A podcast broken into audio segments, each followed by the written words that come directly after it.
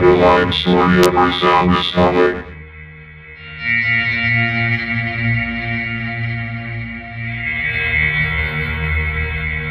Subsonic.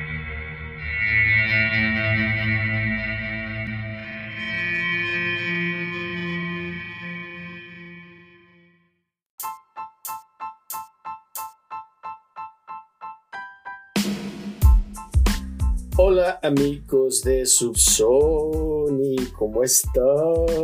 Bienvenidos a un nuevo episodio de Subsonic, su podcast con sentido, un interminable de malos chistes, buena ondita, buena música y este par de amigos en la Spooky Season.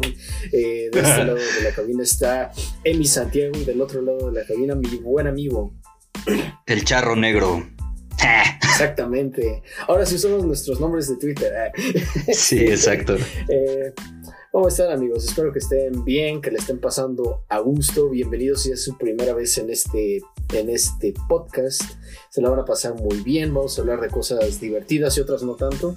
Eh, y pues, pues nada, pueden escuchar este y otros episodios igual de buenos, igual de, de curiosos en Spotify, en Apple, Apple Podcast, en Overcast todo gracias a la magia de Anchor, donde pueden ir y escucharnos.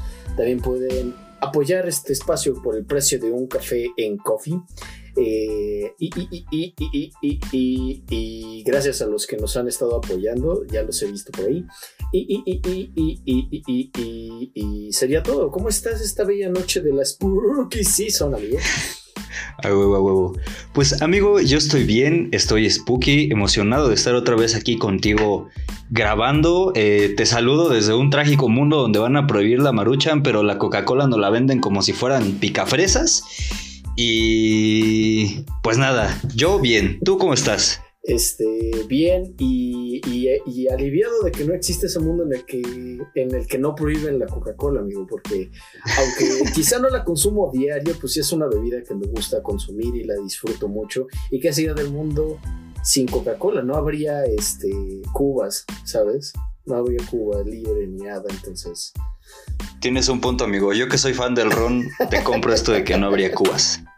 Bien, entonces, este, pues, este, pues vamos a lo que nos truje. Eh, vamos a hablar primero de un altercado que hubo en la semana, un conflicto de de proporciones Kanye versus Drake eh, que hubo en Twitter. Cuéntanos de qué se trata. Amigo, pues esta semana el ídolo de todo mundo, aquel que hace música excepcional y salvador de Latinoamérica, como dijo uno de nuestros queridos amigos, eh, Residente, a.k.a. René, pues tomó a bien, eh, pues técnicamente tirarle mierda a J Balvin porque J Balvin previamente había como que hecho una queja ahí respecto de los eh, Grammys y René pues técnicamente salió a pendejarlo, le dijo que su música no era música, que eran como eh, hot dogs y madres así, que se pusiera a hacer cosas de verdad, que no sé qué y que no sé qué, que los Grammys están bien, eh, opinión que nosotros no compartimos, que cómo era posible que le dijera a la gente que apenas iba a hacer su primera entrega de los Grammys que no fuera, que el boicot, que bla, bla, bla, bla, bla, bla, bla.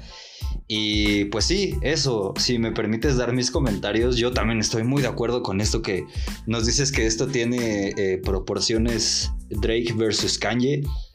Porque, pues, güey, o sea, se rompió el internet un ratito, empezaron discusiones que fueron así como de qué pedo, por ejemplo, reggaetón viejito versus ah, reggaetón nuevo, eh, dicotomía que a mí me caga y que no comparto, güey. Eh, pero pues sí, o sea, estuvo como muy cabrón. Por ahí también algunas personas dijeron que solo eran ricos peleándose a billetazos. Y yo estoy muy de acuerdo con ellos, güey, porque, pues sí, como dijiste hace rato, como dije hace rato, yo creo que es un pedo acá de.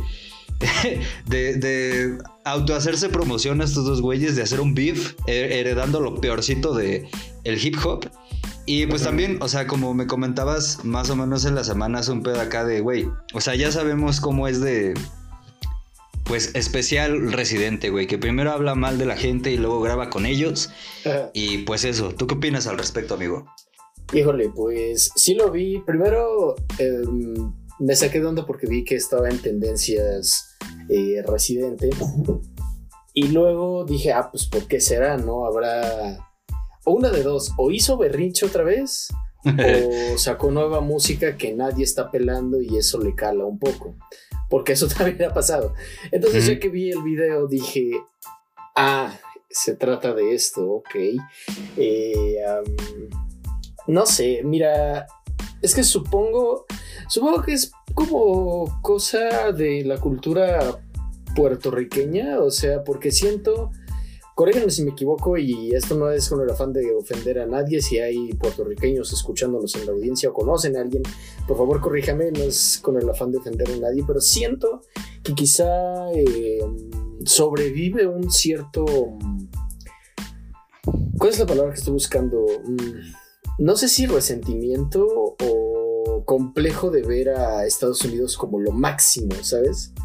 Entonces, em, quizá de ahí viene el hecho de que Residente vea a los Grammys como eh, la máxima presea en, la industria musical, ¿no? Y supongo que hasta cierto punto lo es, pero, pero por otro lado sabemos cómo están de manipulados y de, y de horrible el comité, entonces por eso estoy de acuerdo contigo en que, pues sí, los Grammys no son la gran cosa. Come on, hasta los Simpsons lo dijeron en los pinches 90, no mames. Entonces, eh, ajá, eso también mencionó los premios Billboard. Que quieras que no, pues. Mm, quizá los Billboard tienen un poquito más de mérito, pero. Pero eso tómelo con pincitas también, porque, o sea, el mérito viene del hecho de que están calificando, calificando, no, premiando la música eh, popular pero pues de un tiempo para acá la música popular eh, ha cambiado mucho, vaya, la forma en la, que, en la que se populariza gracias a las plataformas de streaming, etc. Entonces, quién sabe qué tanto mérito tengan por lo fácil que es popularizar una canción. Y más ahora en este par de años con TikTok. Así que, bueno, eso con, con las dos instituciones que menciona René. Luego, el hecho este de que se... De, que se dividieron así las masas en, los del reggaetón viejito y los del neoperreo, decían. Me dio un buen de risa la palabra, pero dije, bueno, ok. Este. Ajá, es, lo que les digo siempre. O sea, van a encontrar trus en todos lados. Y yo jamás habría pensado en encontrar trus dentro del reggaetón, pero tiene sentido. O sea, desde el momento en el que haces la división entre reggaetón viejito y reggaetón moderno, o sea, ya en ese momento estás hablando de, de, ah, pues es que esto es para viejitos, ¿sabes? O sea, esto es de la gente que escuchó la gasolina cuando estaba de moda. Y entonces es como, como chale, ¿no? O sea, o sea, pues todo el reggaetón sirve para perrear, o sea, todo sirve para lo mismo. Entonces, entonces es como de, güey, ¿por qué se están peleando? Este. y por otro lado, también decías que que, era una pelea de, ricos. Y este. Y pues también supongo que es cierto, ¿no? Porque, o sea, siento que Residente siempre hace alarde de que, de que él vuelve a, su pueblo, a su barrio, cuando, cuando no está grabando, cuando no está haciendo música, está de gira. Y en sus canciones constantemente repite que él no tiene cosas de ricos, ¿no? O sea, que no tiene carros, ni, ni se hospeda en hoteles, ni come comida fancy, ni nada. O sea, que él se mantiene humilde, es como de, ok, pero eso no quiere decir que no tengas varos, ¿sabes? Entonces, sí, es como, ajá, totalmente es una pelea de ricos. Y además también... Eh, lo que les decía hace rato, o sea, Residente es este tipo de numeritos cada cierto tiempo. Y es probablemente para llamar atención sobre él mismo, porque pues, pues ya nadie se acuerda de Residente, ¿se acuerdan cuando Residente hizo ese documental y después dijo que si Kendrick Lamar lo hubiera hecho le habrían dado dos Pulitzers? Ah, pues, pues aquí está de vuelta para hablarnos sobre lo que opina de J Balvin. ok, ok. pues, pues, sí, Residente, Residente es un poco el Kanye West latinoamericano, ¿sabes? Eh, no sé, a veces como que me parece ese símil muy, muy, muy chistoso. Pero pues no sé, o sea, creo que sí estoy como de acuerdo con todo lo que dices. Salvo este pedo de, no sé si eso pase en... De que en Puerto Rico se piense que Estados Unidos es como lo wow. Porque últimamente he estado viendo eh, más o menos ahí una especie de... Ajá. Yo he estado viendo una especie como de queja en internet acerca de que no se sienten conformes con su con su gobierno y todo este pedo, pero sí es cierto que sí existe la intención desde siempre como de estar en el medio americano de la música. O sea, hay que recordar las colaboraciones que Daddy Yankee tuvo con G-Unit, que Daddy Yankee tuvo con Snoop Dogg y todas las, las colaboraciones que hay, pues, pues, pues, en medio de todo ello, ¿no? Pero, pues sí, o sea, la neta es como que sí se me hizo como que una pelea de más. La pelea de, entre los tuiteros también estuvo de más porque fue así como de, güey, o sea, al final es música, güey. Puedes escuchar lo que te dé la gana y el hecho de que escuches una cosa u otra no te hace superior. Y el hecho de que escuches las mismas cinco rolas de Don Omar siempre porque según tú es como lo mejor que hay en el reggaetón, pues no te hace mejor, güey. E, incluso a mí me parece así como de, güey, pues, o sea, qué chingón que te gusten esas cinco rolas y que sea lo único que escuchas, güey. Pero pues a mí la neta me daría flojera estar escuchando lo mismo siempre y no salir de un circulito y pensar, güey, que eso es como lo mejor. Y pues eso. Y fíjate, y voy a, voy a apoyar tu teoría de que es como el Kanye West latinoamericano, por el simple hecho de lo que también decía ya en la semana, o sea, Residente tiene mucho talento, pero así bastardo, ¿sabes? Pero, pero él no lo arruina con su personalidad de mierda como lo hace Kanye West, lo arruina porque siempre sale con este tipo de cosas de no, ¿y por qué no me están pelando a mí? No sé qué, es como de, güey, cálmate un chingo, no mames. Y, y, antes de que se me vaya, este, um, hablando ahorita de reggaetón y todo eso, eh, Saben que salió hace un par de semanas la lista del top 500 de la Rolling Stone. Ven que salió el, de, el de los álbumes el año pasado. Bueno, este año salió el de las canciones, el top 500 de canciones. Y entre las sorpresas que trae es que trae dos canciones de reggaeton, no una, dos canciones. Dichas canciones son Gasolina de Daddy Yankee y Zafaera de Bad Bunny. A la verga. Este, Ese es un par de las sorpresas que trae. Trae por ahí a Selena Quintanilla con como La Flor. Y este. Y en el primer lugar está. Está Aretha Franklin. Por ahí está también All Right de Kendrick Lamar. Este. Y pues así, y no sé, como que la lista no causó, o sea, causó como impacto los primeros días después de que salió, pero ya esto se fue desvaneciendo, sobre todo porque es una lista mal hecha otra vez, igual que con la, con la de los álbumes. O sea, pusieron una misma canción dos veces con diferentes intérpretes, es como de por qué. y, no sé, había otras cosas que estaban medio extrañas. Eh, Billie Eilish llegó a la lista, eso se me hizo cool porque está la de Bad Guy. Eh, pero sí, en general está medio extraña la lista. Eh, de hecho, por eso ni siquiera quise como comentarla a fondo ni nada, ni hacer todo el análisis que hice el año pasado. Este, pero. Pero sí, igual siguen predominando los blancos, sigue predominando el rock, o sea, a, pesar de que hayan metido a muchas este, intérpretes femeninas y hayan metido a mucha gente de, de raza negra, etcétera, eh, pues sigue siendo predominantemente blanca y, y, rockera. Entonces es como de las cosas no han cambiado tanto. O sea, me alegro que hayas reconocido ciertas cosas, pero no es suficiente, ¿no? O sea, es lo que yo creo, no sé.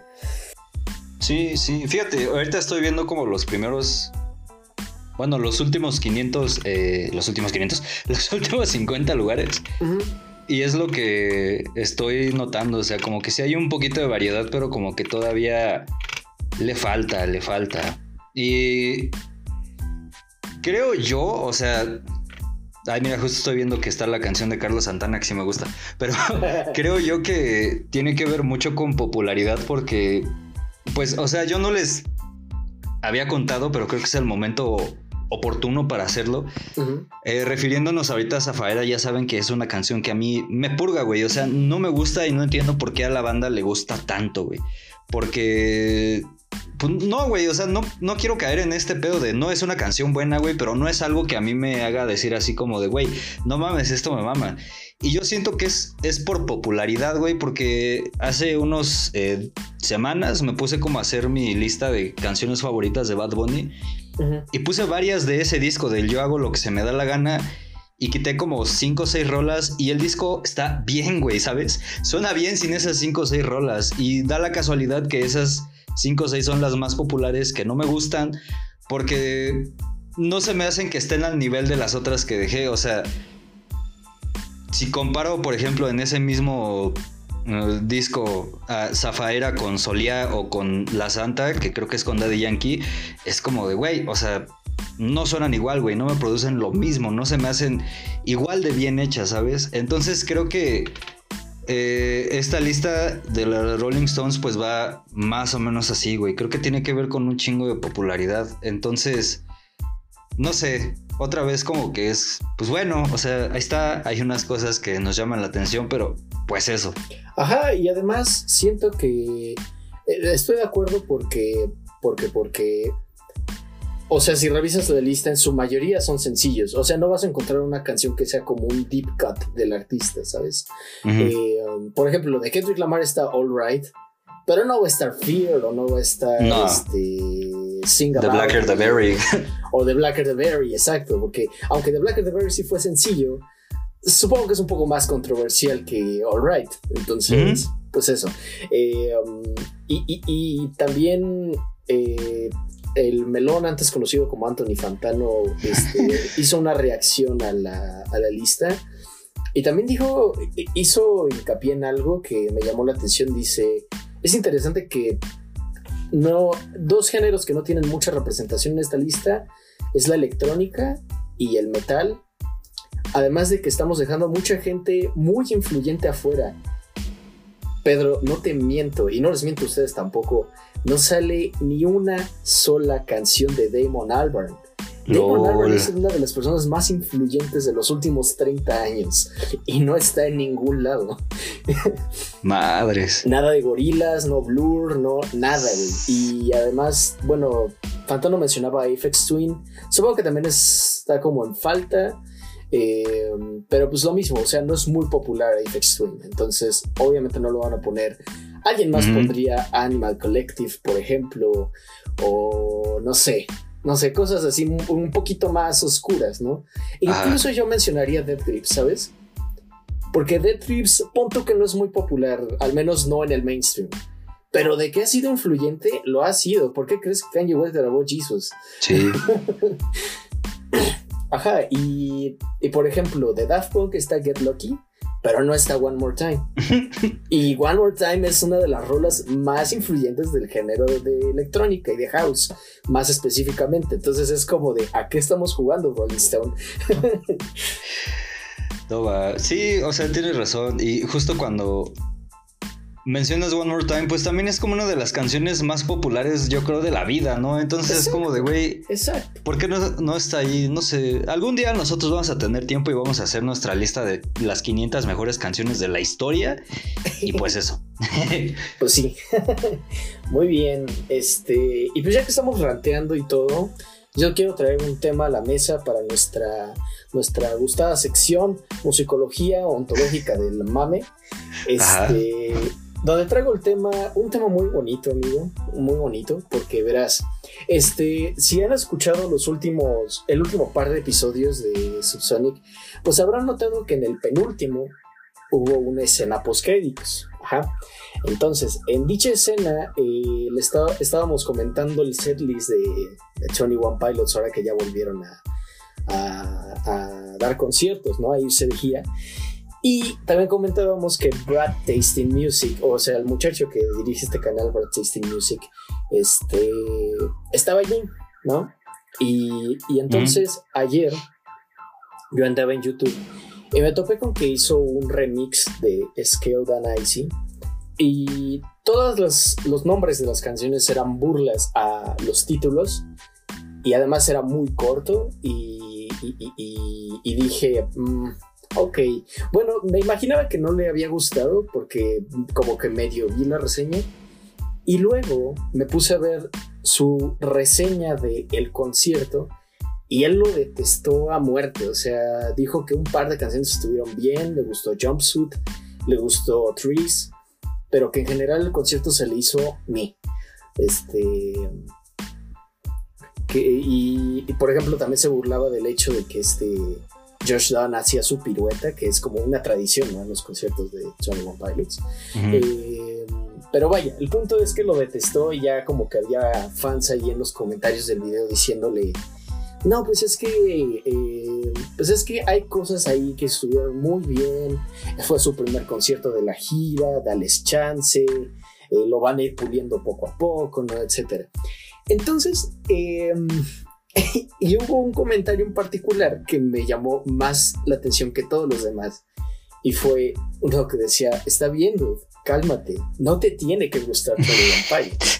y entonces ahí fue donde caí y dije, sí, es que este vato se está esforzando demasiado en que le guste Tony One Pilots. Es, es raro incluso porque, o sea, en nuestra escena post-créditos decíamos que qué increíble que empezó así odiándolos a muerte y andaba en el concierto, pero no, lo sigue odiando, pero va al concierto, se pinta el pelo igual que Tyler y se, toma el tiempo de hacer un remix para burlarse del disco, es como de, wey, qué pedo. Y entonces todo eso me hizo acordarme también de, una frase que, repite, bueno, que ha dicho mi amorcito en alguna ocasión, saludos, ma, es que los haters son el tipo más raro de fan. Y sí. estoy totalmente de acuerdo porque, o sea, por ahí dicen también, ¿no? Que el amor, del amor al odio solo hay un paso. Y es que inviertas la misma cantidad de energía en amar a un artista que en odiarlo. O sea, te la pasas ahí viendo qué están haciendo, eh, cómo lo están haciendo, por qué. Y entonces siempre estás allí constantemente, ¿no? Y, y se me hizo súper raro y es una conducta bastante interesante. No sé tú qué opinas sobre este caso en particular. sí, fíjate que yo opino igual que tu amorcito, amigo. Porque sí lo he notado, ¿sabes? Eh, a veces es, es el tipo más raro de fan y también es el que le da más, este, ¿cómo decirlo? Como más luz, ¿sabes? O sea, me pongo, me pongo a pensar un poco en todas las redes que tiene Brad. Es como de, ah, sí, los odio y sus conciertos son basura y no sé qué. Pero va a haber gente como este güey que le dijo así como de, güey, cálmate, no te tiene que gustar. Que va a empezar a investigar para ver si de verdad es tan malo, güey. Y le va a gustar, güey. Y va a ser como el efecto contrario de lo que quiere Brad que pase, ¿sabes? Entonces es como, no sé, es raro. Siento que es muy raro que la gente haga eso porque es como de, güey, o sea, entiendo el odio, güey. O sea, soy una persona que odia muchas cosas. Tengo un pinche podcast de quejas, güey, ¿sabes? Entonces es como, o sea, entiendo que exista, güey. El odio es algo muy humano, pero también no entiendo como por qué estarlo demostrando cada rato. Y ahorita no me acuerdo de algún músico que así me surre, pero pienso mucho en este sujeto que va a salir en la película de Doom, güey. El Timoteo Chamalet, güey. No sé si estoy pronunciando bien su nombre, no me importa. Pero es como de, güey, a mí ese güey me caga, güey. Y si me caga, ¿por qué voy a consumir lo que hace ese cabrón, sabes? O sea, ¿para qué voy a desperdiciar mi tiempo, güey, en consumir lo que hace ese güey cuando podría estar viendo a Michael B. Jordan o a Daniel Kaluuya, güey? Gente que sí me gusta lo que hace, que me cae bien, güey. O sea, como no me explico, güey, ¿sabes? Es algo que yo no hago y no entiendo por qué la gente lo hace y no entiendo por qué Brad lo hace, güey. O sea, es como pues sí, no le tiene que gustar, no les tienen que gustar las cosas que le gustan a todo el mundo y es como de, pues chale, o sea, es como, por raro, no sé, es muy, muy raro, güey. Sí, la neta sí, o sea, imagíname a mí, este, haciendo todas estas ridiculeces con alguien que completamente deteste. O sea, imagínate a mí escuchando todo lo de Imagine Dragons o todo lo de ellos, a pesar de que me caga, güey. O sea, es como de no, ¿para qué desperdicio mi tiempo? No sé, no sé, uh -huh. no sé qué cosa. O sea, igual y si es como, como una onda de los detesto y quiero que me gusten. Ajá. O los detesto y quiero entender por qué les gusta. Entonces, por eso está constantemente allí. Pero igual es una conducta extraña, no sé. Sí, sí, no sé, o sea... Es raro, güey. O sea, ya sabemos que todos en el mundo somos raros y hacemos cosas raras, güey. Y eso es una de tantas las cosas raras, güey. Y es como... no sé, al menos yo te digo, no lo haría, no entiendo por qué la gente lo hace, pero pues alguna explicación lógica debe tener por ahí que ahorita nosotros no estamos encontrando. Pero pues ustedes también como que ven cierta pérdida de tiempo en ese tipo de cosas, pues no lo hagan y ya, mejor consuman cosas que les gustan. Aunque sabes también, ahorita estoy pensando una cosa, güey. Eh, últimamente he visto así como que en Twitter que hay gente que dice, no, es que es bueno seguir a gente que no está de acuerdo contigo para debatir y ver otras ideas y no sé qué, y es como de, güey, o sea, no sean mamones, se van a estar peleando con esa gente, güey, no digan pendejadas, ¿sabes? Y se van a estar emputando. Y creo que aquí es más o menos lo mismo, güey. Siento que por debajo del agua hay un argumento tipo de, no, es que a lo mejor no es como mi hit musical, pero lo voy a escuchar para ver otras cosas y hacer contrastes y es como de, güey, no lo hagas, güey, no va a pasar, güey, ¿sabes? Exacto. Entonces es como, pues sí, creo que va más o menos por ahí y yo humildemente les recomiendo que no lo hagan y ya. pues sí.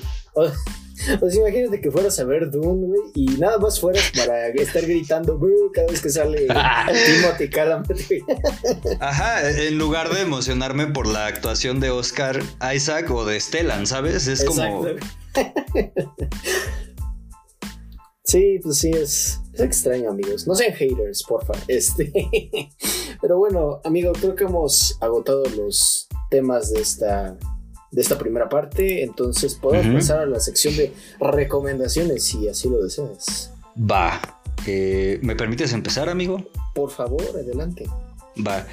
Pues nada, como siempre, recordarles que vayan a escuchar a nuestros hermanazos de La Piñata Podcast y 3G. Uh. Eh, por ahí puede que se esté cocinando algo o no entre todos nosotros. Pero pues sí, vayan a escucharlos. Eh, ya saben, la Piñata Podcast hablando de cosas muy, muy, muy, muy, muy variadas y de manera muy, muy, muy, muy seria. Eh, y pues en 3G hacemos lo mismo, o sea, quejarnos. el episodio de ayer también es un pequeño spoiler, grabamos el especial de Halloween. Entonces, eh, también quedó bien. Vayan a topar los que ya estén. Y pues eso. Y fuera de los podcasts, traigo como que recomendaciones spooky a propósito de esta temporada, ¿sabes?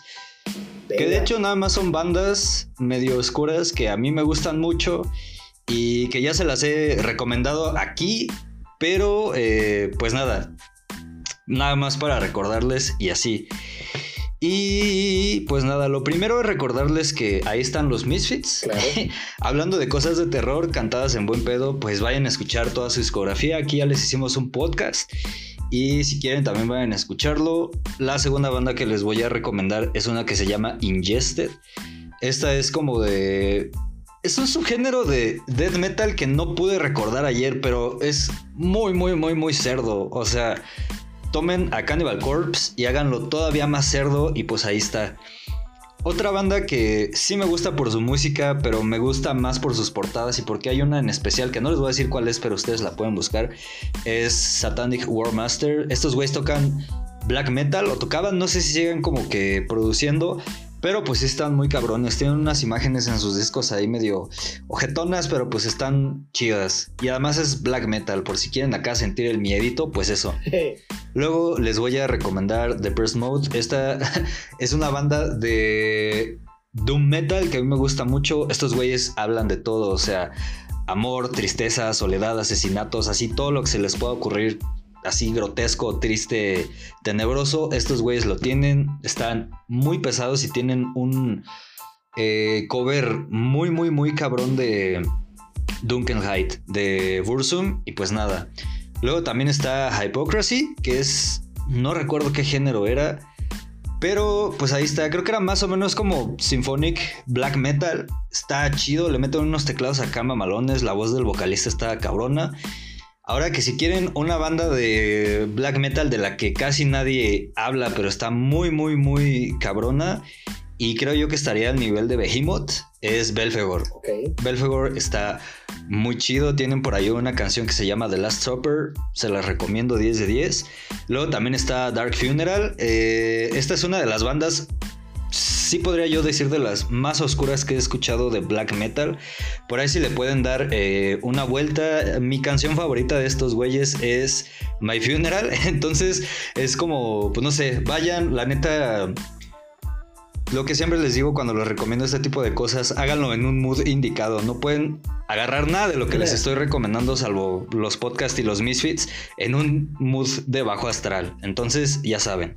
Luego, ayer una banda que he escuchado muy, muy, muy poquito. De hecho, nada más ayer como que escuché media rola para acordarme más o menos y para ver si se la recomendaba o no que se llama 1349. Estos güeyes también tocan black metal.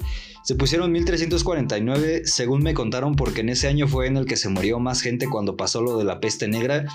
Entonces, pues sí tienen una carga ahí medio cabrona, las vocales están bien. Sí se ve que tienen una influencia muy cabrón del inner circle del black metal.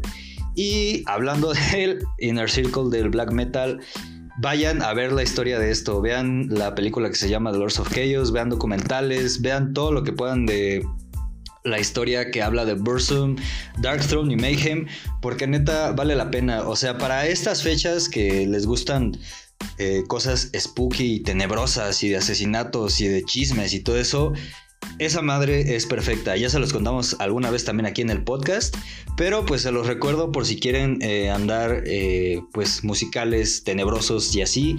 Y pues nada, esas serían como todas mis eh, recomendaciones. Uf, cargaditas, ¿eh? sí. cargaditas y oscuras, igual que mi café por las mañanas. A huevo. este, muy bien, amigo. Pues yo traigo, a ver, para ponerme en tono con tus, con tus este, recomendaciones, agregaría este Burning, ¿cómo se llama este disco? De, ajá, Burning from the Inside de Bauhaus. Si les gusta el rock gótico y lo spooky, ese es el disco que tienen que escuchar, amigos. Este, también les voy a recomendar que vayan a escuchar pues igual a los Misfits, o sea, no hay manera de equivocarse con los Misfits ni con My Chemical Romance, ¿ok? Entonces, Exacto. pues sí, vayan a escuchar este asunto. Eh, ya en el siguiente episodio les haré más recomendaciones spooky porque hoy les traigo algo que nunca había hecho y me emociona hacerlo. Voy a hacerles una anti-recomendación porque saben que siempre les recomiendo como covers chidos. Pues hoy les voy a no recomendar covers de Joy Division, porque noté algo bien curioso y a ti te, ya te lo conté, Pedro, y es que no he encontrado a una sola banda que haga un buen cover de Joy Division. No me gusta el cover de Nine Inch Nails de Dead Souls, no me gusta el cover de, Shadowplay que hizo The Killers, no me gusta Love Will Tear Us Apart con Fallout Boy no me gusta ningún cover que he escuchado de Joy Division. Y si ustedes tienen un cover de Joy Division que suene chingón, se van a ganar algo. No sé qué, pero se van a ganar algo. Mis respetos probablemente. ah, huevo. Este, ajá, eso. Por un lado, por otro, este, les voy a recomendar que escuchen el nuevo disco de Halsey. Halsey, que es esta cantautora de pop eh, que, se, que se aventó un disco este año con nada más y nada más que Trent Reznor y Atticus Ross de Nine Inch Nails. Eh, um, el disco se llama If I Can't Have Love, I Want Power. Está muy cabrón, o sea, nunca me imaginé que la voz de Halsey encajaría tan bien con el estilo de producción de Trent Reznor y de Atticus Ross, pero lo hace. Y entonces vayan a escucharlo, está muy padre. Eh, hablando también de cosas spooky y, de metal y todo esto, eh, les voy a recomendar una canción larga. Vayan a escuchar Buried Alive o cualquier canción larga que venga del Nightmare de Avenged Sevenfold. Porque lo estuve escuchando hace poco y me di cuenta de que es un clásico del metal ya a estas alturas. O sea, ya cumplió 11 años, entonces ya está más para allá que para acá. Así que, pues, pues sí, escúchenlo. Y, y, pues creo que sería todo, a menos de que se me ocurra algo ahorita. Va, va, va. Pero sí, esas son mis recomendaciones. A huevo. Excelentes recomendaciones. Justo también ando con ganas de entrarle a Bench. Y fíjate, me llama la atención esto que mencionas de los covers de Joy Division. Porque yo nunca he escuchado un cover de Joy Division, güey. Y no he hecho el intento por buscar uno, ¿sabes? Ya.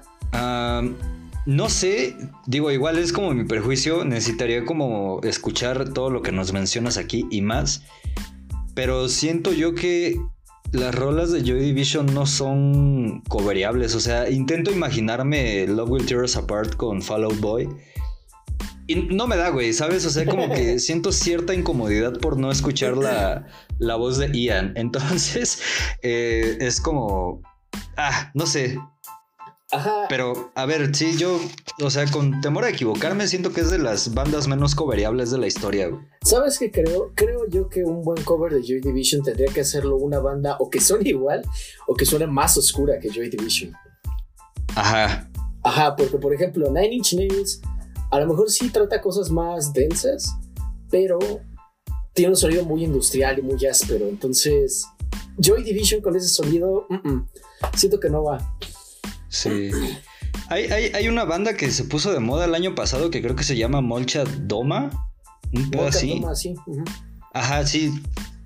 Tal vez creo que ellos podrían hacer eh, un cover. Y hay otra banda que ahorita se me está yendo el nombre, güey. Pero no sé, o sea, si me acuerdo en lo que grabamos esto, les digo. Va. Pero sí, nada más pienso en ellos dos que podrían hacer un cover que a mí me gustara de Joy Division. O sabes, igual y si alguien convirtiera las canciones de Joy Division al estilo de New Order, eso también estaría cool en realidad. Sí. Pero bueno, sí, sí, sí. este, vamos a nuestro tema del día de hoy. Vamos a tratar cosas oscuras y pesadas. Y a gente que fa- ha fallecido, ¿no? Trágicamente a una edad temprana vamos a hablar de Black Crown de Suicide Silence y con qué canción quieres que vayamos a introducir esto. ¿Con qué canción quiero que vayamos a introducir esto? Mm, ¿Qué tal con Human Violence? Human Violence. Ok, ok, quieres empezar pesado, me agrada. Va, va, Yes. va, va. pues dale, esto es Human Violence de Suicide Silence y ahorita regresamos. A huevo.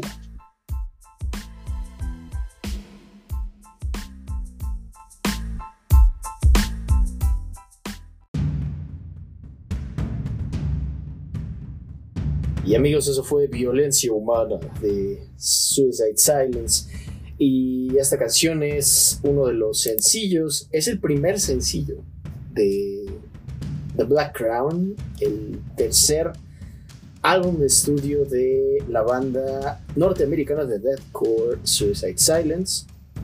Eh, ¿Por qué decidimos hablar de esto? Bueno, porque, porque se cumplen el primero de noviembre, ya sé que está muy lejos, ¿no? Pero el primero de noviembre se cumplen años del- de la muerte de este Mitch Locker, el vocalista original de, la banda. Y se cumplen además en julio pasado se cumplieron 10 años del Black Crown, entonces pues esa es la razón. Además, ¿qué hay más spooky que hablar de un disco de deathcore cuyo vocalista murió? Entonces, este, um, ¿cómo conociste a Suicide Silence, amigo? ¿Cómo conocías a Suicide Silence? Pregunta interesante, amigo. Pues, como mucha de la música que hemos comentado aquí, los conocí en CCH justo cuando andaba yo como en mi época del Merol. Eh, tenía unos amigos que también escuchaban mucho metal y ellos me comentaron de esta banda. Escuché algunas rolas que en su momento no me llamaron tanto la atención porque yo andaba eh, más en otras cosas que se parecieran un poquito a Cannibal, a Death, a Possessed y todo este pedo. Pero pues ya con el tiempo como que he ido acostumbrándome un poco todo gracias a Bring Me the Horizon. y pues sí, o sea, fue por ese día, justo ese día, por ese tiempo y tengo que justo como... Me acuerdo muy bien que en ese año vino Cannibal Corpse. Creo que fue en 2012, un pedo así. Vino Cannibal Corpse con un evento de una productora que creo que ahorita ya no existe, pero se, el evento se llamó The Night of the, Living Dead y estuvieron, estuvo Cannibal, estuvo The Black Dahlia Murder, que también es más o menos de este género, y estuvo Suicide Silence. En ese tiempo andaban muy, muy, muy, muy fuerte, güey. ¿En qué año fue eso, dices? El The Night of the Living Dead creo que fue en 2011, un así. Ya, ok.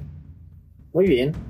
Pues mira, yo, siendo completamente sincero, yo nada más había escuchado de ellos cuando estaba en la, en la prepa. Y hasta me gustaba Ajá. como la tipografía de su logo y todo el asunto, pero pero jamás los toqué porque como que en ese tiempo yo le tenía como, como cierta... ¿Cuál es la palabra que estoy buscando? Mm, aversión. Aversión no precisamente. Eh, creo que no me interesaba mucho el, los core. este, entonces por eso tampoco escuchaba, por ejemplo, a Bring Me the Horizon. Este, además como que el estilo de todos ellos no me, no me llamaba tampoco la atención, entonces andaba muy metido con Daft Punk, entonces... Eh, um, ya después creo que tú me hablaste de la banda y de la muerte de Mitch Locker y todo. Y entonces, como que eso me intrigó bastante. Y ya después me enteré de este disco Black Crown. Y pues aquí les he hablado muchas veces del álbum porque tiene como tintes ahí de nu metal. Este. Um, que ahorita discutimos, desde luego, pero. Pero ajá. Eh, este disco fue el. Es lo único que he escuchado de Suicide Silence. Este. Pero ajá eso. y pues, pues bueno, vamos de lleno con esto. Como les decía, eh, este es el último álbum de, que grabó Suicide Silence con Mitch Locker como, como vocalista, como frontman. Eh, dado que él falleció trágicamente a los 28 años en un accidente de moto el 31 de octubre de 2012, es, ahí fue cuando tuvo el accidente. Al siguiente día lo declararon muerto. Este, pero vaya, descanse en paz. Y este álbum salió, salió pues, un año antes de eso, salió el 12 de julio de 2011. Y, y, y, y, pues, pues nada, al respecto del álbum, Locker dijo que esta es su cabeza abierta, ¿no? como si le hubieran abierto la cabeza y le hubieran puesto todos sus pensamientos sobre el papel. Dice, todavía tengo esas mismas creencias y esas mismas este, opiniones, pero ya estoy más abierto a cosas. Esto es porque eh, había recibido muchas críticas mm, por sus dos álbumes anteriores, ya que en ellos había muchas letras antirreligiosas ¿no? y anticristianas, etc. Entonces, pues como que la aproximación hacia este álbum fue muy de, ah, pues no quiero faltarle respeto a nadie, mejor voy a hablar de lo que creo yo, ¿no? Entonces, pues sí, ese es como el acercamiento. Y, y, y, y eh, pues quizá que este, cabe hablar sobre las influencias específicamente de Mitch Locker, eh, porque él dijo en algunas ocasiones que él tenía influencias de Korn, los Deftones, de Slayer, de Slipknot, Sepultura, Pantera, Black Sabbath, Dio, Nirvana, Van Halen, Cannibal Corpse y Death, que los mencionabas hace un momento, ¿no? Dice, y cualquier cosa que mi papá comprara y lo pusiera, eso. Entonces, hay que tener en mente algunas de estas de estos este, sonidos, ¿no? Porque, porque van a aparecer de repente en el álbum. Y pues, pues, pues, pues, de hecho también hay que mencionar a Rob Zombie, ¿no? Porque creo que en las versiones de lujo hay un cover de Super Beast. Entonces, pues, pues eso, no sé si quieras agregar algo más antes de que entremos de lleno. Eh, no, pues nada, o sea, nada más antes como de empezar a hablar de esto, yo también durante mucho tiempo escuché, hablando ahorita de los trus de cualquier género, Ajá que, güey, no, es que todo lo que tenga core en su nombre no es metal, que no sé qué, que está bien culero y no sé qué. Y creo que justo esta banda es quien demuestra que no, güey. O sea, que el core puede ser igual de agresivo o incluso más agresivo que el propio death metal. Y así. Ajá, lo que pasa es que el asunto del core, hago un poco de historia, que seguramente hemos dejado ver en algún episodio, pues es que lo agarran del hardcore. ¿Y el hardcore de dónde viene? Del hardcore punk. Entonces, es agrégale esa actitud y esos sonidos que generó el hardcore punk y los vas incorporando un montón de géneros. Y por ejemplo, alguna vez veía un video en este canal que les menciono a veces de Punk Rock NBA, en el cual decía este, este Tom, Tom Finn McKenty, Finn McKenty decía que, que, por ejemplo, el metalcore no existiría si no fuera por Linkin Park, ¿no? Y esto es básicamente por, por el estilo visual y, y, en parte sonoro, pero más visual de Linkin Park. O sea, todas las bandas de metalcore son como copias de, de Linkin Park, pero con un sonido súper diferente, ¿no? Entonces, pues por eso existen los core, básicamente. Pero, bueno, volvamos a, a, Suicide Silence. Y el disco abre con Slaves to Substance. ¿Quieres empezar o empiezo yo? Yes. Eh, si quieres, empieza tú. Vale. Eh, pues Slaves to Substance, como les decía, es la primera canción del álbum. Eh, fue lanzada como sencillo el 28 de junio de 2011, es decir, antes de que saliera el álbum. Y pues de inmediato, así, lo primero que escuchas cuando, cuando llegas a la canción es trash y nu metal, ¿no? Y death, death metal también, pero ahí les va desglosado. O sea, el, el trash escucha principalmente en los ritmos. La verdad es que el ritmo se me hizo muy parecido a lo que hacía Sepultura este, en el Roots. Y como sabrán, ese fue el primer disco de un género este, que no fuera nu metal, que incorporó sonidos de nu metal. Este, entonces, ahí está el sonido ahí como de Roots. Y pues el deathcore se ve obviamente en las vocales de, de Mitch. Y entonces, Ahí tienes por un lado eso. Y por otro lado tienes el tema. La canción se llama Esclavos de la Sustancia. Es decir, en esta canción le está como tirando principalmente a la gente que es como adicta a las sustancias, ¿no? Este, y hasta incluso desde un cierto, en un cierto momento se siente como con un aire de superioridad, ¿sabes? O sea, se siente como un, yo ya superé esta mierda, ¿no? Y ustedes ahí andan atorados todavía. Este, que va a tener un desarrollo interesante en el álbum, pero, pero vaya, eso es con, con Slaves to Substance. En realidad es lo único que tengo que decir al respecto. No sé si quieres agregar algo más. sí, y que bueno, o sea, tampoco antes de hacer mi comentario de esto, tampoco esperen así como que comentarios muy extendidos como los que acostumbramos a hacer, o a lo mejor así.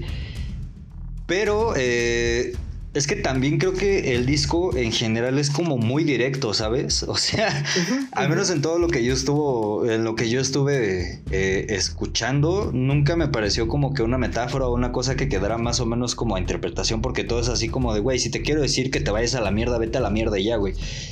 Exacto. Y creo que eso es un poquito de lo que me gusta de este tipo de metal, eso que sea tan directo, güey. Y los ritmos que mencionas que tiene, pues sí, están ahí, güey. Está el trash, está el hardcore, está todo, güey. Y eso es lo que creo que implica que sea, eh, pues tan directo. Y sobre esto que dices de las sustancias, pues sí, o sea, es, obviamente está ahí el tema. Creo que sí se va a desarrollar más a lo largo de el disco y pues también me llama la atención esto que dices que sea como la cabeza abierta de Mitch. Porque eh, sí, o sea, justo en la canción que viene pues habla un poco de eso y creo que... Em, pues es eso, ¿sabes? O sea, creo que se sinceró muy cabrón consigo mismo y por eso también el disco a veces es como muy prospectivo y así. Y bueno, si me permites pasar a la siguiente canción, si no tienes algún comentario extra, eh, pues ya. ah, nada más algo, algo rápido. Ajá. Nada más algo rápido, este... Mm, esto quizá siento yo que esto de ser tan directo, o sea, que no se ande como por las ramas ni ponga como metáforas ni nada, este, siento que esto deriva mucho de la actitud del thrash metal y del hardcore principalmente. O sea, siento que ambos ritmos como son tan rápidos, es como como darle un puñetazo y esto es lo que te quiero decir, ¿no? Vete a la mierda ya. Es como, ajá. Este, pero, pero sí, sí, el tema justamente se enlaza en la siguiente canción, por favor, cuéntanos. Exacto. Pues mira, la siguiente canción, primero musicalmente, me gustaron mucho las guitarras. Ajá. Siento que tienen como mucho poder, pero no suenan castrosas, ¿sabes? Es como una especie de Sí, es como mucho ruido, pero es este ruido que te hace sentir como que bien. O sea, incluso escuché el disco cuando me estaba doliendo la cabeza y no me castró, güey. Eh, retumban, pero no apendejan. Ok. Y ya un poquito entrando a la temática, habla mucho sobre no poder dormir, güey. ¿sabes? Em, y pues, güey, o sea, me, me, me, me, sacó de pedo porque es que siento que lo, lo, lo describe pues como muy neta, ¿no? Por decirlo de algún pedo, o sea, no puedo dormir, muchas eh, voces intentan hablarme y pasan un chingo de cosas en mi cabeza y, no puedo nada más y es como, ah, güey, digo, yo nunca he llegado como a esos extremos, pero más o menos cuando uno no puede dormir sí se siente más o menos así, güey, o sea, como una como un hartazgo y a veces hasta como un poquito de paranoia porque no puedes dormir y empiezas a escuchar ruidos y te empiezas a malvibrar.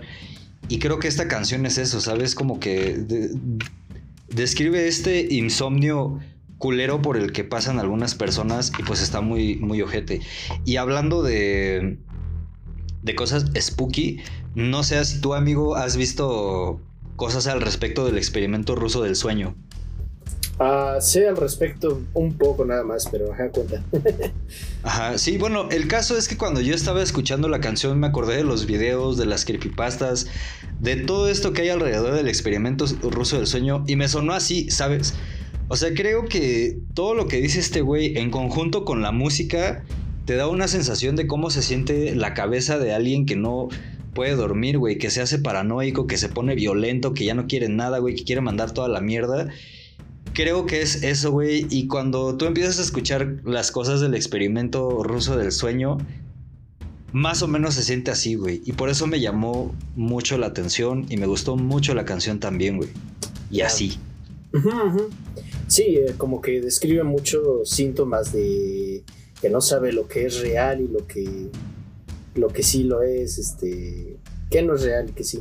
Escucha voces, este se está preguntando de dónde viene, cómo llegó allí, etcétera, ¿no? Eh, um, que vaya, atendiendo un poco al título de la canción, estaría hablando de desorden obsesivo compulsivo.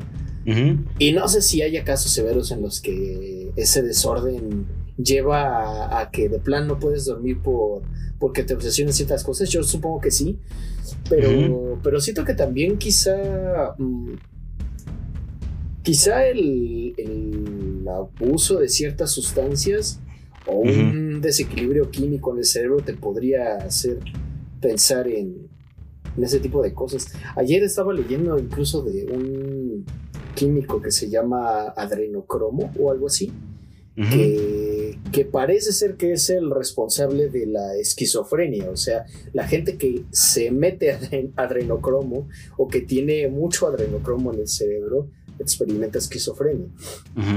Pero, ajá, y entonces supongo que es, debe ser algo similar, pero, insisto, atendiendo el nombre de la canción, quizá esté describiendo síntomas de obsesión compulsiva aguda, ¿sabes? sí, madres. Y, pues ya, nada más este, para cerrar mi comentario al respecto, eh, siento que aquí se pronuncia más la combinación de del trash y del nu metal. O sea, como que siento que las baterías y la forma en la que en la que Mitch Locker este, enuncia sus, versos es muy de nu metal. y otra cosa, antes de pasar a la siguiente canción, y aquí sí voy a ser como un poquito fanboy de Mitch, es Digo, yo sé que no es el único que lo hace, pero a mí me gusta cómo lo hace él, que esta capacidad que tiene de cambiar de las guturales agudas a graves, ¿sabes? Ah, sí, claro. No sé, a mí eso se me hace como muy cabrón, porque es como... Así como lo hace él, casi no se lo he escuchado a nadie. O sea, otro de mis vocalistas favoritos en este pedo es George Corpse Grinder Fisher. Y ese güey es un cabrón, güey. Pero él no hace este pedo, güey. Como que casi no lo he escuchado hacer agudas. Y Mitch sí está en un va y viene de este cambio. Y es como de, güey, no mames, está muy cabrón, güey. Sí, sí, sí, sí, sí. Es, cambia lo que llaman en, entre vocalistas, le llaman growls, ¿no? Creo. ajá, sí, está increíble. También me sorprendió bastante. Pero, pero bueno, este. Después de esto sigue Human Violence, que ya lo escuchamos hace, hace ratito. Y pues. Pues hay un, un, par de cosas que me llaman la atención. Primero, que este sí es más trash que las otras dos.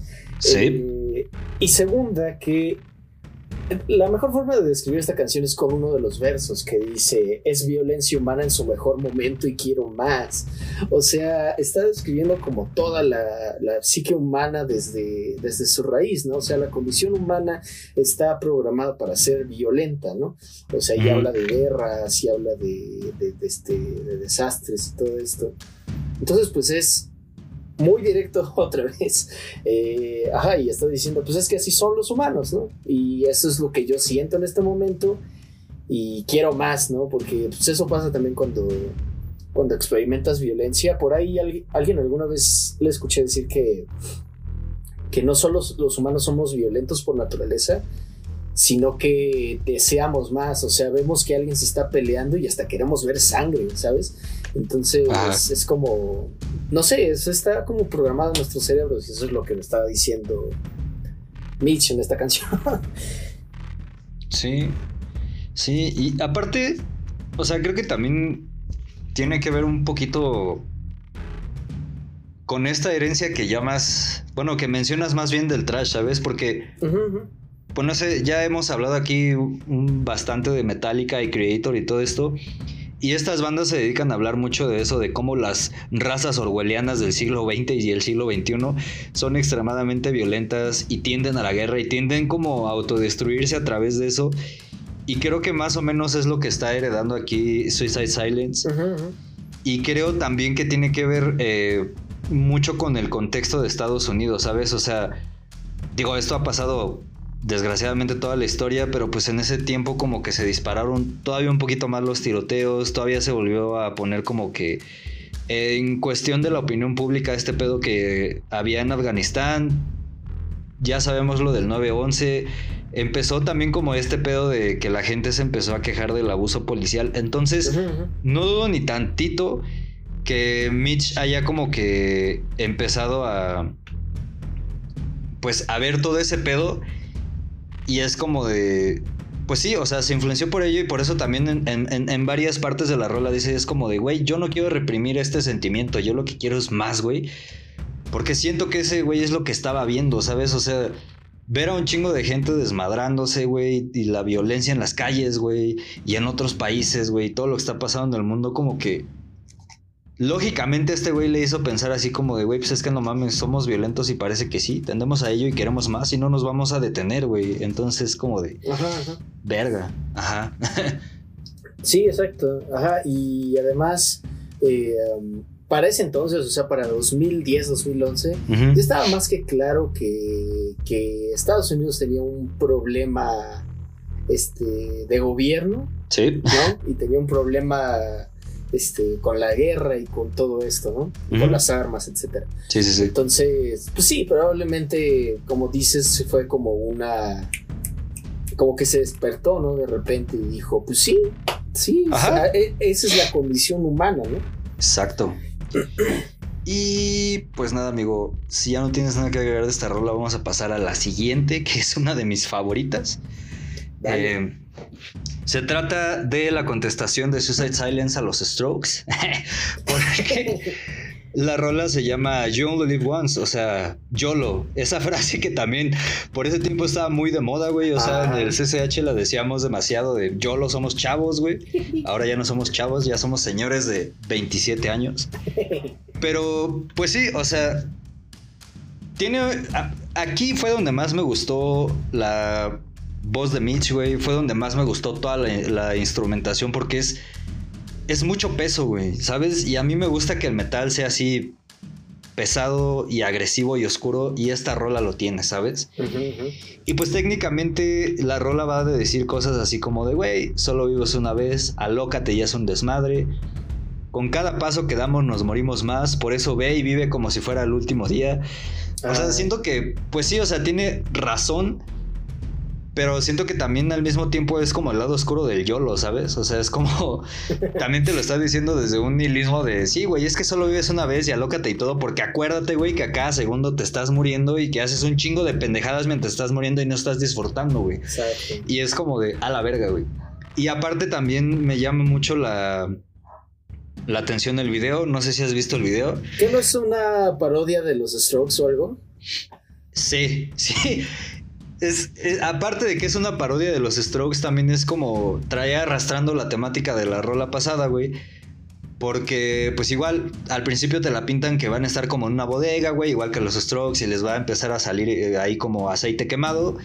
Pero pues ya después te muestran, te muestran que estás en un gun range, ¿sabes? Como de esos tantos que hay en Las Vegas, güey. Y hay un chingo de gente disparándoles, siendo violenta como la canción pasada, güey.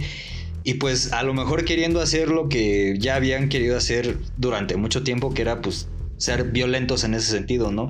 Entonces, de, repente tienes a un ama de casa con una escopeta, a una monjita con un rifle de tipo AR, a un güey que se veía así súper rudo que disparó una bala y se espantó y se fue cuando vio la sangre, güey.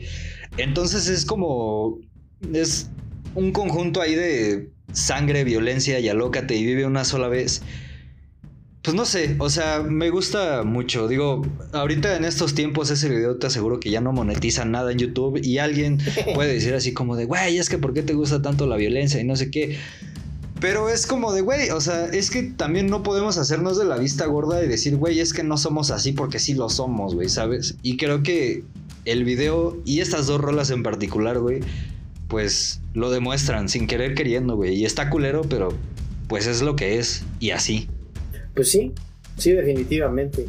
Ajá, yo también noté como esa, ese tipo de nihilismo, pero hasta a mí se me hace que es como una especie ahí de, de absurdismo incluso, ¿no? Porque, o sea, sí es hablar de, el mundo está jodido, somos muy violentos, todo está mal, pero, pero pues nada más vives una vez, güey, así que este, te mueres a cada segundo con cada, con cada respiro que das, entonces aprovechalo, ¿no? Este, por ahí decían que Yolo es el carpe diem de los imbéciles. Creo que fue Adam Sandler.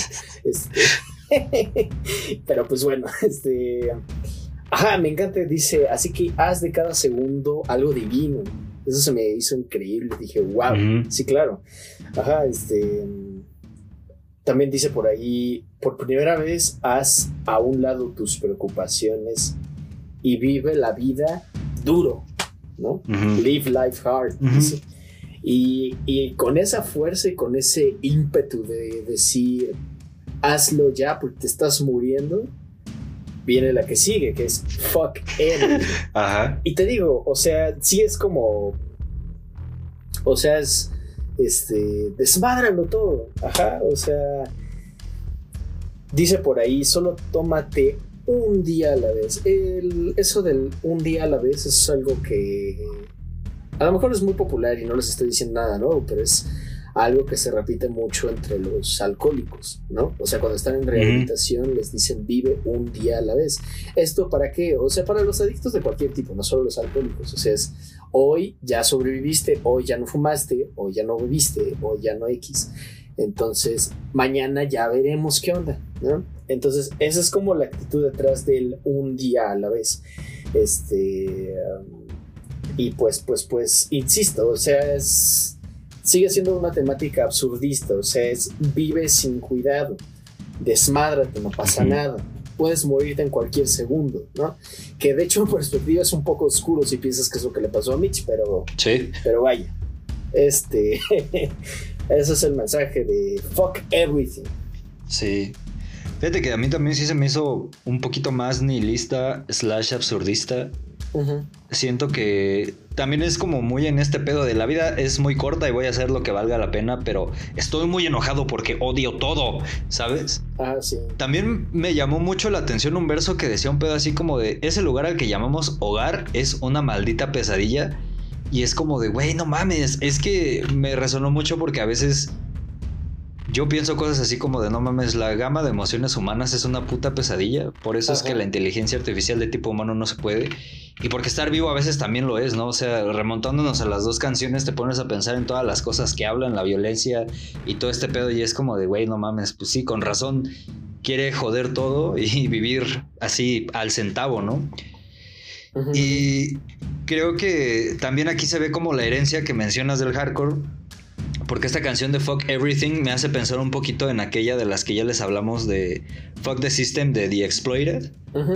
Porque en Fuck the System te dice así como de, güey, pues mándalo todo a la chingada, jódelo todo, el gobierno no te va a hacer caso, al sistema no le importas, arregla tú tus cosas. Pero creo que al menos en Fuck the System no había como que tanto absurdismo porque todavía como la intención de, o sea, sí, chinga sistema, pero arregla tú las cosas por tu cuenta y acá es como de, pues jode todo, güey, porque ya no hay salvación y pues mejor dedícate como que a vivir bien, porque por más que lo muevas a esta madre, no se va a arreglar.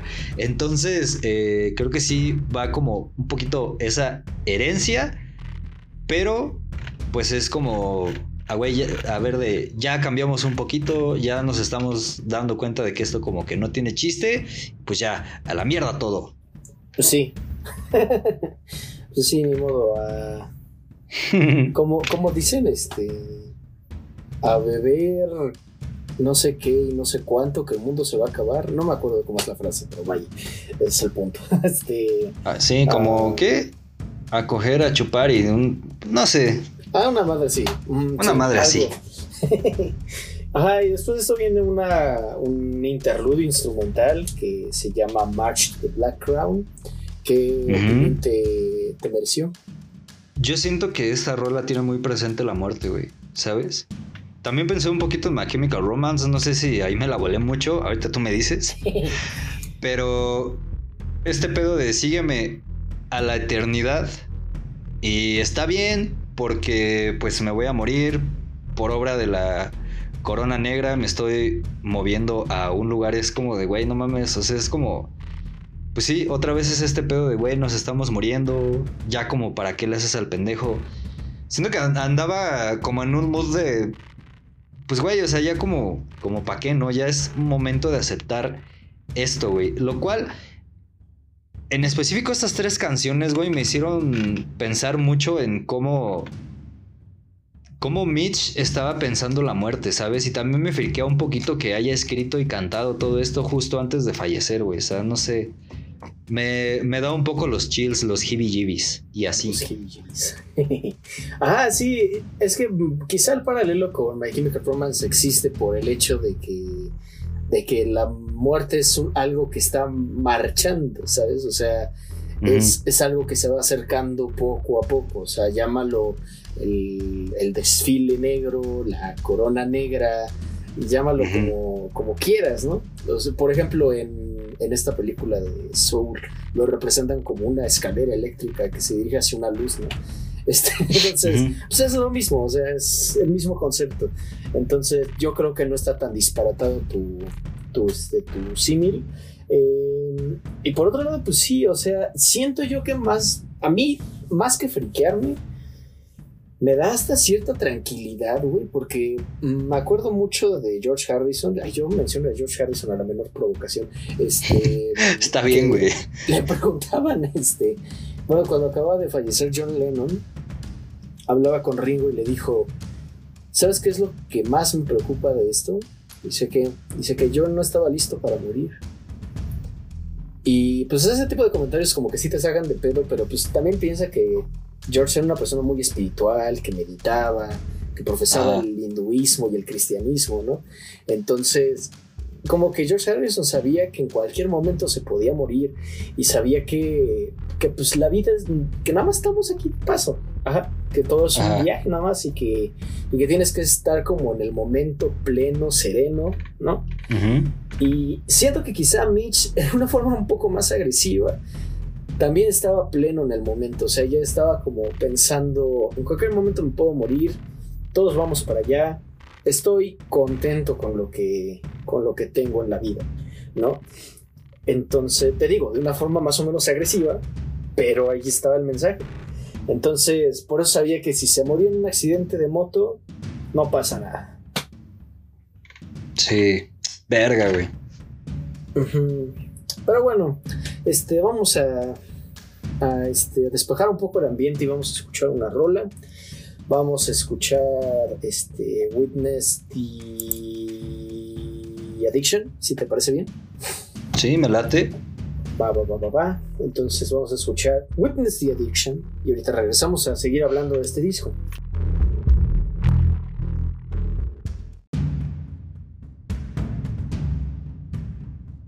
Y amigos, eso fue Atestíguame, no es cierto, eh, Atestigua la adicción este, de Suicide Silence.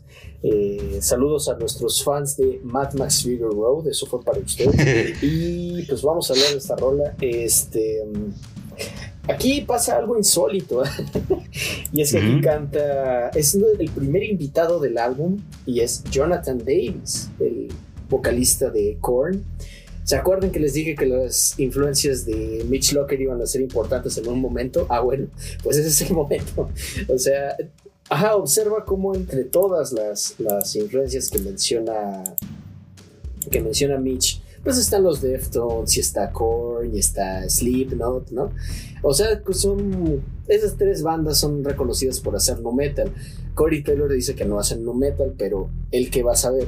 Anyway, el punto es que es que pues sí, aquí invitan a Jonathan Davis a esta canción. Y pues si saben, Jonathan también tiene como su historia con, la, con las adicciones. Y, y pues sí, o sea, como que parece delatar que la persona adicta a la que le hablaba, o sea, no sé, es como que hice la relación ahí con la primera, con Slave, Slave to Substance. Pareciera que le está hablando a la misma persona. Y está diciendo que era, o sea, como que te a entender que es una persona con la que vive, una persona a la que conoce, ¿no? Y dice en varias ocasiones que incluso se, hasta le rezaba, ¿no? Hasta rezaba para que le bajaras a tu consumo, este, pero no pasó nada. Y en ese momento que no pasó nada, perdí la fe, ¿no? Y, y hay algo en particular que me llama, que es este, que tiene que ver con Fuck Everything y con, con YOLO este, que es, tú siempre dijiste que ibas a estar bien, pues sabes qué, al carajo el mañana, vive ahora. ¿No? Es otra vez esta idea de vivir en el momento, vivir en el aquí y en el ahora. Y este. ah, o sea, es como de voy a estar mejor mañana, pues entonces, ¿por qué no vas a estar mejor hoy? ¿Por qué no empiezas hoy? ¿Por qué siempre dejas las cosas para mañana, como dice Shia LaBeouf, ¿no? Ajá. entonces, Ah, pues eso con Witness the Addiction. Me encanta lo que agrega Jonathan Davis porque como que sí hace, le da como mucho más emoción y más... Sí, más emoción al, al coro, ¿no? Que es esto de... I got it and even pray. No sé, le da como cierto color a la, a la canción y está padre. Pero, ¿tú qué opinas? Sí, a mí también me gustó. Ya saben que a mí la voz de Jonathan Davis me encanta. Y sí, sí sentí yo que le estaba hablando a alguien acerca de sus adicciones, ¿sabes? Creo que también expresa como mucho hartazgo, pero al mismo tiempo decepción y tristeza. Y fíjate, o sea, a pesar de toda la violencia que se carga, de todas las cosas que dice, creo que esta fue la única rola del, disco que me hizo sentir sad, ¿sabes? Porque creo que a pesar de todo eso, como que te pone en el lugar de alguien que está presenciando alguien que está en un pedo de adicciones muy culero, ¿sabes? Entonces, o sea, no sé, me puse a pensar así como de, güey, a lo mejor será alguno de sus padres, algún familiar, no sé.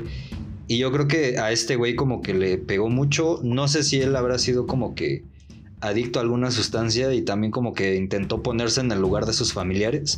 Ajá. Pero pues sí, güey, o sea, la neta, o sea, te digo, me gustó de principio a fin, güey, estuvo muy chida, muy violenta, muy agresiva musicalmente. Pero fue la única de todo el disco que me hizo sentir sad por eso. Y así. Sí, sí, totalmente. De hecho, sí pareciera, incluso por lo que les decía al inicio de Slave to Substance, pareciera que él habla desde un punto, como desde una este, superioridad moral. O sea, así como de yo ya superé esto, ¿no? Y entonces en Witness the Addiction igual y podría ser como, justo como dices, o sea, ponerse en el lugar de sus padres o de cualquiera de sus seres queridos, ¿no? Y, verlos sufrir esa adicción, ¿no? Pero, pero bueno, este, luego de esta sigue Cross-Eye Catastrophe. Sí, sí, sí, sí, sí. Fíjate, esta me gustó el título, no sé por qué. Y creo que para este punto del disco fue cuando ya me di cuenta de que, güey, es que neta sí nos está hablando de lo que le está pasando en la cabeza, ¿sabes? O sea, como que sí se abrió muy cabrón. Y acá te empieza a contar de sus percepciones, de psicodélicos, de pensamientos, ¿cómo decirlo? pues sí, como enredados, desordenados, caóticos y todo ese pedo. Te habla también de los demonios que lo atacan en un mal viaje. Entonces, o sea, no sé, creo que va de eso y es como, yo creo que todos hemos como que pasado por ahí, estar en el momento del mal viaje y todo eso, y creo que se puede sentir un poquito así. Obviamente acá lo disfrutas porque tiene toda la instrumentación y pues las líricas van bien montadas a la música, pero creo que fuera de esto sí se siente un poco así, creo que lo describe de una manera como muy... Pues como muy que puedes hasta palpar, ¿no? O sea, sí, un, pedacito se me figura. Ya.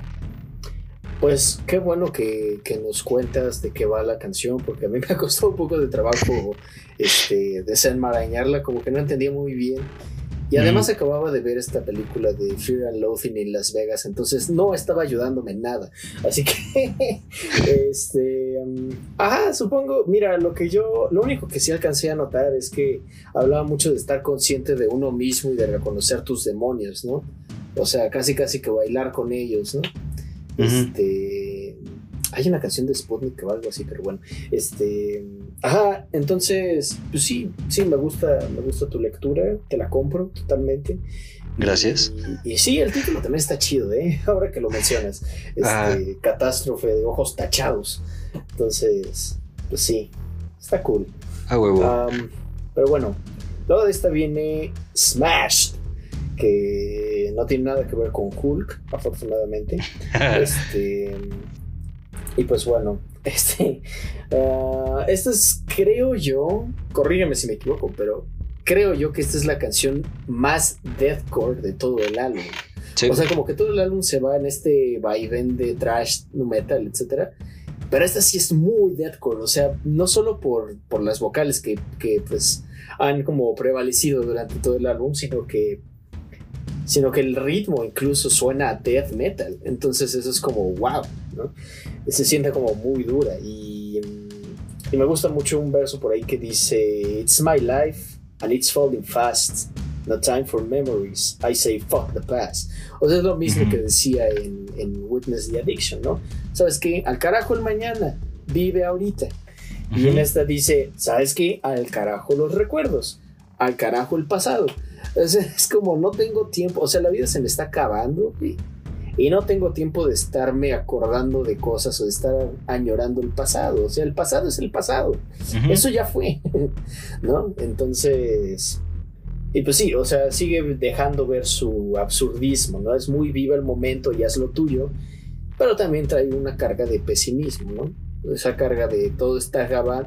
es como en, en Ricky Morty otra vez, es este, nada importa, nadie vive con un propósito, todos nos vamos a morir, ven a ver televisión. Entonces, este, pues, pues eso con, con Smash, amigo.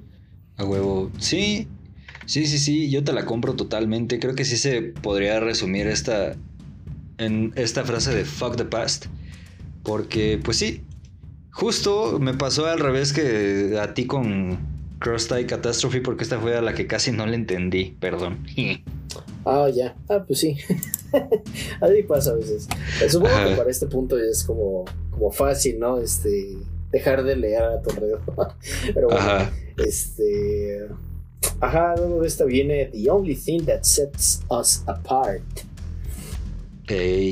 Y fíjate, amigo, que güey, esta me llamó mucho la atención porque pues dice cosas como el racismo es malo, la humanidad es pendeja porque todos somos iguales, somos hermanos de sangre, lo único que nos separa pues son pendejadas.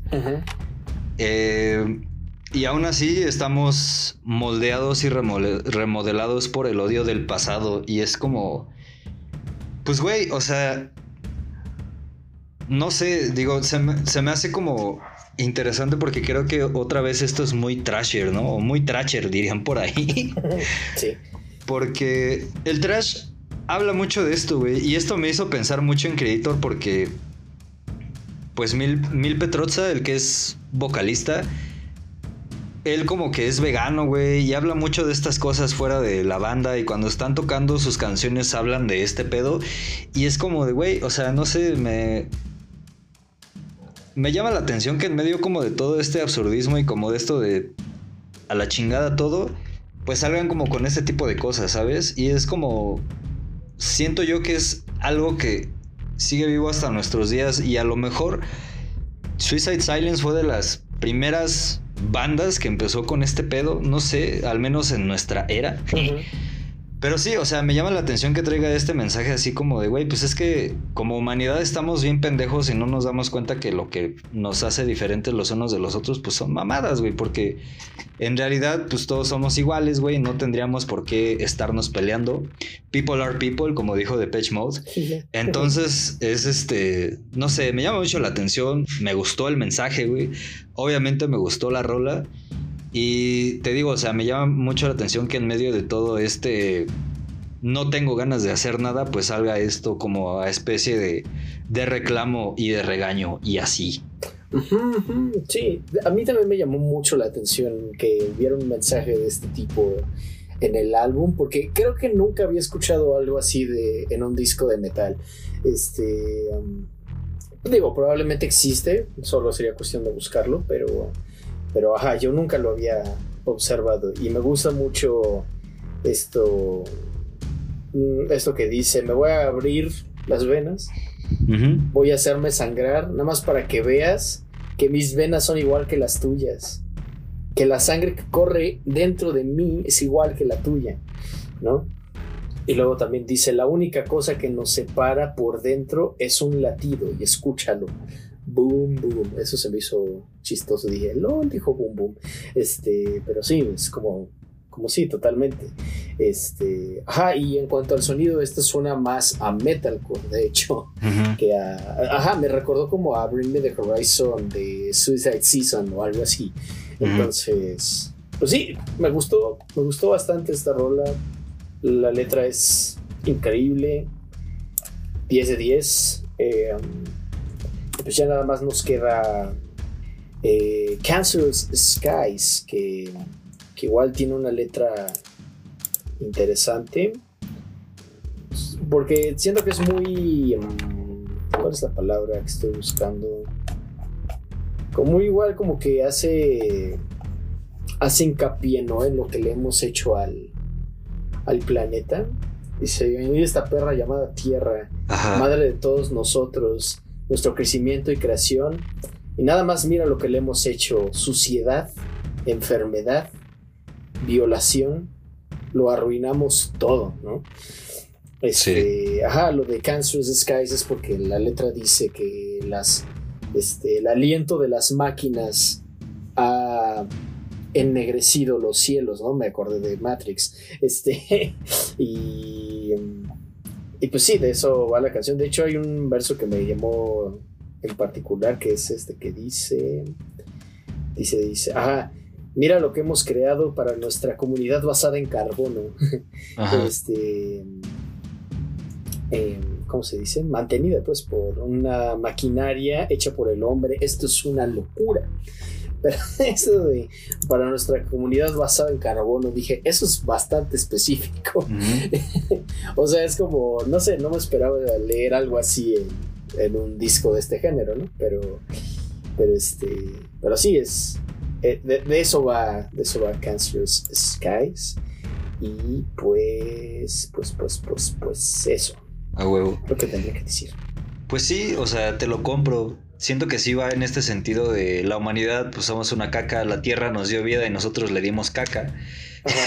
y me llama mucho la atención que diga así como de, güey, es que arruinamos todo, porque sí es cierto, güey, ¿sabes? O sea, la estaba escuchando y es como, a ver qué cosa que, que hayamos tocado nosotros no se haya arruinado. Y pues sí, o sea, no sé, me, pongo así como el ejemplo clásico que todos ponen, güey, de los avances de Einstein y los agarran y con eso hacen las bombas nucleares, güey.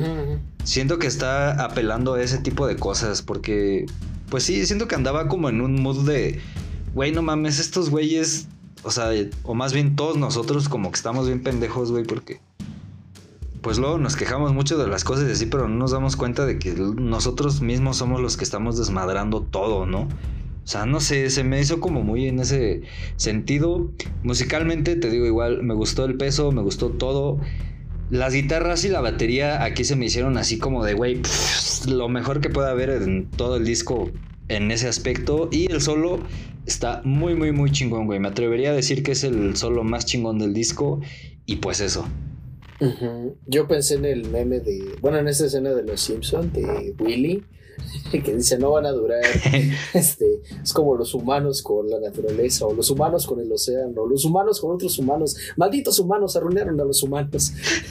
sí, un pedacito. Ajá, sí, totalmente. Pero este. Pero pues eso es The Black Crown, amigos. Este, pues, como conclusión tengo que decir que sí es un álbum muy eh, nihilista.